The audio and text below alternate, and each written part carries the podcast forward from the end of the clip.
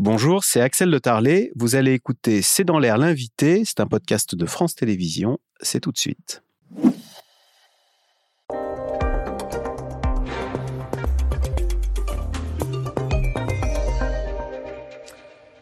Alain Pirot, bonsoir. Vous êtes journaliste, réalisateur et France 5 diffuse dimanche soir votre documentaire qui est intitulé Demain la guerre. C'est un documentaire sur les guerres du futur. En fait, l'armée a convoqué une cellule, Red Team, qui a imaginé les pires scénarios qui pourraient demain euh, nous tomber dessus en cas de conflit. On va commencer par regarder un extrait. Alors évidemment, depuis la guerre en Ukraine, on pense aux drones, mais là, ce n'est pas un drone, c'est un essaim de drones qui viendrait s'attaquer à un porte-avions de l'armée française. On regarde. Il y a un deuxième impact, il y a un deuxième impact sur le général. Euh, je vais essayer de prendre de la hauteur pour mieux voir ce qui se passe, mais, mais c'est fou, c'est fou, et c'est confirmé. On peut imaginer que dans cette euh, course à l'autonomie, c'est un essaim de drones qui va avoir une mission plus, plus qu'un drone tout seul. On peut tout à fait imaginer un opérateur qui peut euh, piloter non pas un drone, mais 1000 drones en même temps. C'est incroyable parce qu'on a l'impression de voir un essaim de frelons et on réalise là la vulnérabilité de ce qui représente toute la puissance et la majestuosité de, de la marine, à savoir le porte-avions. Alors ça a été un vrai choc pour les armées françaises et d'ailleurs le prochain porte-avions, ça a été une annonce qui a été faite récemment, sera normalement doté de systèmes visant à lutter contre les systèmes de drones. Euh, ce qui est très fort dans cette vidéo, c'est que la Red Team l'a imaginé en 2019. Ah oui, Donc, avant la guerre. il y a une anticipation très forte, c'est tout le but de cette cellule. Mais les essaims de drones, ils ont eu évidemment, en termes d'accélération, un laboratoire à ciel ouvert qui a été euh, la guerre d'Ukraine. Et c'est ça la réalité aujourd'hui, c'est que la guerre d'Ukraine est un accélérateur de bon nombre de tendances sur le champ militaire, si on peut parler de tendances. Autre choc dans votre documentaire, c'est quand on mixe drone et intelligence artificielle. Du coup, on a des drones qui peuvent identifier euh, l'ennemi et aller le neutraliser, comme on dit. On le regarde, c'est Caroline Roux hein, qui interroge le directeur général euh, des armées sur cette nouvelle menace. On regarde. Je voudrais vous montrer une petite vidéo. Voilà, je vous laisse appuyer. Absolument. Allez-y.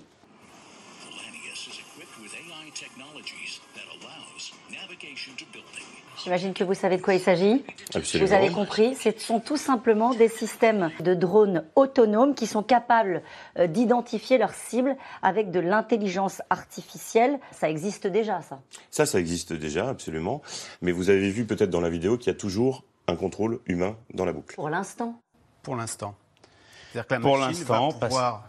Pour l'instant, c'est effectivement une, de- une des règles que s'est fixée l'armée française, c'est qu'il y aura toujours un contrôle humain derrière la tablette ou en tout cas la manette, la, la- le- la commande de tir. Ça, c'est une des règles que s'est fixée la France. Est-ce que d'autres États vont continuer à se fixer cette règle? C'est toute l'incertitude. En fait, le problème des guerres, c'est que elles bouleversent souvent les règles morales que se sont fixées les démocraties.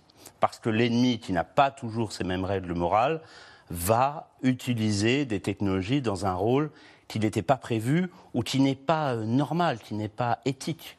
Euh, c'est toute la problématique des guerres d'aujourd'hui. Pour l'instant, les guerres, dans notre imaginaire, ce sont deux armées de fantassins qui se font face avec ces drones. Regardez ces images effrayantes qui viennent de Chine. Ce sont des machines demain qui font la guerre. On écoute même le son. Voilà, dans une forêt, l'ennemi attaque. C'est Robocop, là. C'est de la science-fiction, ça fait peur, mais c'est demain. Alors c'est même pas de la science-fiction parce que ça existe déjà. Le tout, c'est comment ils seront utilisés, quelles seront leurs formes, quels seront leurs nombres, euh, quelles seront les cibles, euh, est-ce qu'il y aura un contrôle humain derrière ou pas?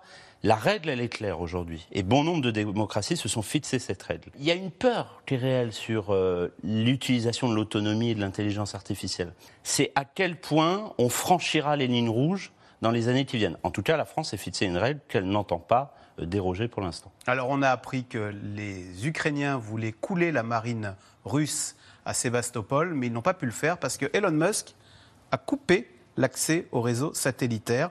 Euh, on va voir dans la guerre du futur, vous avez imaginé de la même façon que l'ennemi coule les nos satellites d'observation Euh, Est-ce que euh, donc oh, il y a des images, c'est avec des filets hein, qui attaquent. Est-ce que de la même façon, voilà, donc ça c'est dans l'espace, hein, l'ennemi qui coule notre ré- réseau de satellites. De la même façon, on sait que nos liaisons Internet passent dans des câbles sous-marins. Est-ce que nos télécommunications, tout fonctionne avec l'Internet aujourd'hui, sont des cibles potentielles Ce sont des cibles potentielles, mais ce sont déjà des cibles. Ça l'a été, vous avez évoqué ce qu'a fait Elon Musk, ce qui montre aujourd'hui le rôle d'Internet, y compris en Ukraine, dans l'utilisation du réseau Starlink par les forces armées ukrainiennes. Donc c'est pas de la science-fiction non plus. Là, c'est la réalité concrète de l'utilisation de moyens privés par des armées pour se faire la guerre. Euh, la problématique, c'est justement la souveraineté. C'est à quel point les armées peuvent dépendre de systèmes organisés par des, sociétés privées. Mais ce n'est pas de la science-fiction. Détruire un satellite, on sait aujourd'hui, enfin plusieurs armées savent aujourd'hui concrètement le faire. Le tout, c'est encore une fois les lignes rouges.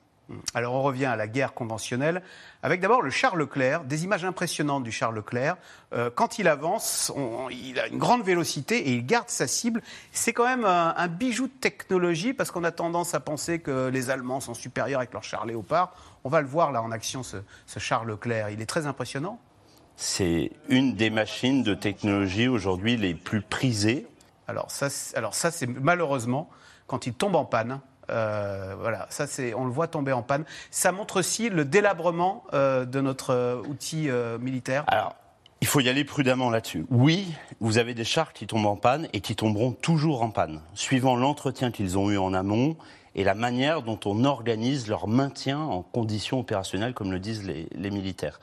La problématique que révèle la guerre d'Ukraine, c'est le nombre. Il vous faut beaucoup d'équipements parce que vous avez beaucoup de pertes dans une guerre de haute intensité. Et ça, la France aujourd'hui, au-delà de l'état de ses matériels, c'est le nombre de véhicules qui sont aujourd'hui disponibles pour un terrain de guerre.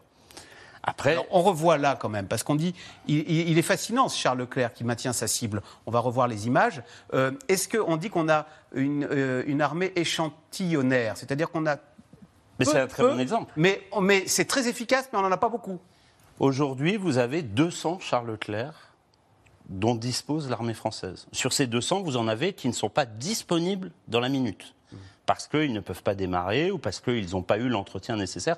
Donc, euh, oui, nous avons une arme technologique qui est prisée par bon nombre euh, euh, d'observateurs. La problématique, c'est le nombre. C'est le nombre. Tout ce documentaire parle beaucoup des enseignements euh, retirés de la guerre en Ukraine, mais il se termine à la fin par des images effrayantes qui, moi, m'ont rappelé euh, euh, la- l'armée d'Hitler. euh, mais c'est. enfin, le, le parallèle, je ne sais pas pourquoi je parle de ça. C'est moi, il m'a évoqué ça. Mais ce sont ces images de militaires chinois au visage hypnotique, manifeste presque robotique. Euh, sont des images assez effrayantes. Et vous terminez le documentaire avec une interview d'un amiral qui dit Mais vous savez, la Chine euh, a des ambitions et euh, malheureusement, euh, le conflit arrivera plus vite qu'on ne le croit. Alors, est-ce que c'est une mise en scène assumée par les Chinois de, de- de montrer cette force, y compris dans le côté robotique? Ça fait partie aussi de la guerre et de la communication de la guerre. La réalité, c'est qu'il y a eu beaucoup de doutes qui ont été faits ces dernières années sur les capacités militaires de l'armée chinoise en disant qu'elle n'avait pas fait de grandes guerres ces dernières décennies. La réalité, c'est que beaucoup de militaires que nous rencontrons et qui ont été amenés à rencontrer euh, ces troupes mettent en avant leur formation, leur capacité militaire. Donc, euh, les images, je pense qu'elles s'accompagnent aussi euh, d'un réel dévouement à la cause. Et la réalité des champs militaires, malgré les technologies, c'est que la guerre, ce sera toujours l'affrontement de deux volontés. Et dans cette volonté, il faut des, soldats qui soient prêts à servir le drapeau et qui soient prêts à aller au sacrifice. C'est ça la réalité d'une guerre aussi, qui est terrible, mal- malheureusement il faut le dire comme ça. Et je pense que les soldats chinois montrent aussi dans ces images leur capacité à être totalement dévoués à leur patrie, à leur drapeau. Alors après, est-ce qu'on peut le transposer sur le champ militaire pour montrer sa force d'âme? Ça, euh, il n'y a que l'exercice qui permet de le, de le savoir. Et là, on pense bien sûr à un conflit qui concernerait Taïwan. Quand Emmanuel Macron dit attention à ne pas se laisser entraîner dans des guerres qui ne seraient pas les nôtres, c'est vrai que Taïwan, c'est loin pour nous. Est-ce que c'est un vœu pieux ou est-ce qu'il y a une possibilité de rester à l'écart? Je, je, je de ce pense, qui ne nous concernerait pas immédiatement? Je pense que quand on est membre du Conseil de sécurité, c'était le cas de la France, on n'est jamais à l'écart d'une guerre, quel que soit l'endroit du monde.